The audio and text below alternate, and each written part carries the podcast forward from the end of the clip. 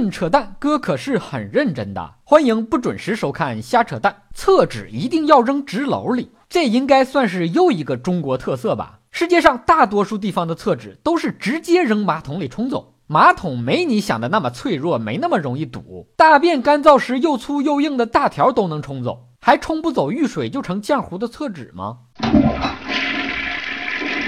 有人对我说的可能有意见了啊！我也去过国外呀。人家外国厕所里也有纸篓啊，我把厕纸扔纸篓里有什么不对呀？别丢人了。很多国家厕所马桶旁边的纸篓可不是让你扔厕纸的，女厕的纸篓用来扔姨妈巾，男厕的纸篓用来扔烟头。你扔用过的厕纸会被人家说素质低的，尤其是还像在家一样把用过的地方朝上晾着。即便现在的厕纸设计早就可以无障碍的扔马桶里冲走了。中国人仍然执拗地坚持一定要扔纸篓里才安心。根据蛋哥的扯淡分析，这其实是一种过去集体贫穷记忆养成的习惯，被我们新一代莫名其妙无理由继承的结果。过去穷人在家都不一定有单独的房间呢，怎么可能给翔弄个单间？过去的厕所，农村就是在院子外挖个坑，搭上两块木板，上面用木条钉个小房子，遮风挡雨，防偷看。人走了，狗就进去吃。城市是集体计划分配住宿，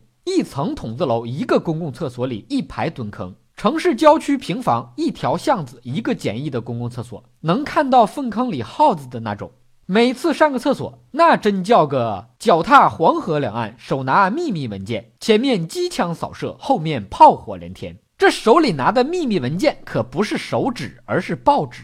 过去普通老百姓家哪有单独上厕所的手纸啊？都是拿旧报纸擦，废物再利用，跟文化零距离接触。蹲坑的时间正好把报纸的正反面看完，上个厕所的时间就了解了国家大事。看完了要把报纸揉软了叠一下再用，必须叠一下，防止用力过猛。这说的是有点文化、有看报纸习惯的。没有看报纸习惯的家庭，只能用孩子用过的作业本。现在的人上个厕所还要插门，就好像会有人进去抢他的翔一样。过去上厕所哪来什么隐私啊？上厕所是公众场合的公开行为，是进行公厕社交的重要场所。过去检验同性之间友谊的标准，不是你约不约我吃饭，而是你约不约我一起上厕所。上厕所救急是次要的，主要是社交。一个蹲坑的时间。俩人聊人生、聊理想、聊生死，不把腿聊麻了都不带提裤子的。你可别小看过去的公共厕所，它不光是友谊的见证，更是邻里之间明里暗里相互攀比较量的场所。邻居通过在厕所细致入微的观察，就能判断你家生活水平怎么样，上一顿吃的啥，菜里有没有辣椒。过去夸人家富有，家庭条件好，是不能直接说的。按现在的话讲，直接夸那叫情商低，你得这么夸，在厕所里碰见了。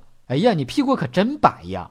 所以说，过去普通人家哪来的什么私家厕所呀？更别提马桶这一舶来品了。是后来一个画圈圈的春天过后，老百姓的日子过得越来越好，马桶才慢慢普及到了普通老百姓家。但厕纸还没普及呀，还是用报纸。马桶再怎么说也是家里的第一个大件瓷器，当然要仔细小心爱惜着用了。可报纸上整天吹牛说大话。扔马桶里肯定冲不走，要堵塞，只能扔纸篓里。于是这种习惯一代一代传到了今天，就变成了厕纸再软也要扔纸篓里，不扔就说你素质低的独特文化。以上部分内容纯属瞎扯淡，觉得我扯的有点道理的，别忘了顺手转发、评论、飞弹幕、双击关注、点个赞。但有唯爱留言评论说扯一下初恋吧，要我说都忘了初恋吧，就当他是厕所里的翔，被水冲走了。